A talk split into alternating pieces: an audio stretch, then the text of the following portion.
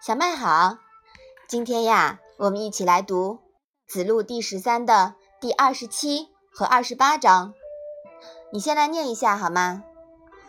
子曰：“刚、毅、木、讷、近人。”子路问曰：“何如斯可谓之是矣？”子曰：“窃窃私私，已矣如也，可谓是矣。”朋友窃窃私私，兄弟怡怡。妈妈，私私是什么意思呀？私私呀，是勉励、督促、诚恳的样子。怡怡又是什么意思呢？怡怡呢，是和气、亲切、顺从的样子。那这一章啊，是什么意思呀？孔子说：“刚强、果敢。”质朴、守拙这四种品德接近于人。子路问孔子道：“怎样才可以称为士呢？”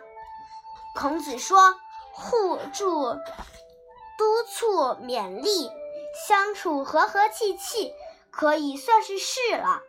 朋友之间相互相督促、勉励，兄弟之间相处。”和和气气，嗯，好的。我们说过呀，刚柔并济是横卦的卦象，永远保持中道为刚，围绕中道偏其反而螺旋前进为柔。本章提到的刚毅属于横卦刚的一面，柔不足。木讷则属于。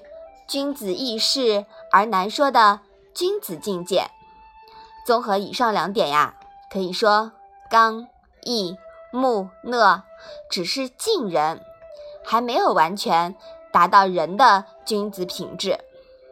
那么谁是近人之士呢？你来猜猜看。是子路。嗯，对。所以说呀。把这个这一章放在子路第十三里面，是不是啊？嗯。那么同样问是呢，孔子对子路的回答比子贡的话题啊就要小得多了。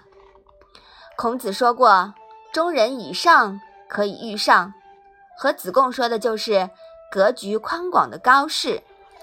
那子路呢，跟他谈的呀就是身边师兄弟和日常之事了。还记得我们在前面说过“门人不进子路”这一句是吧？嗯。那孔子呀，在安慰子路：别人不敬你，但你还能互相勉励，保持师兄弟之间的和和气气，你就是良士了。我们说呀，孔子他也是特别懂得因材施教的，对吗？嗯嗯。好，我们把这两章啊。再来复习一下。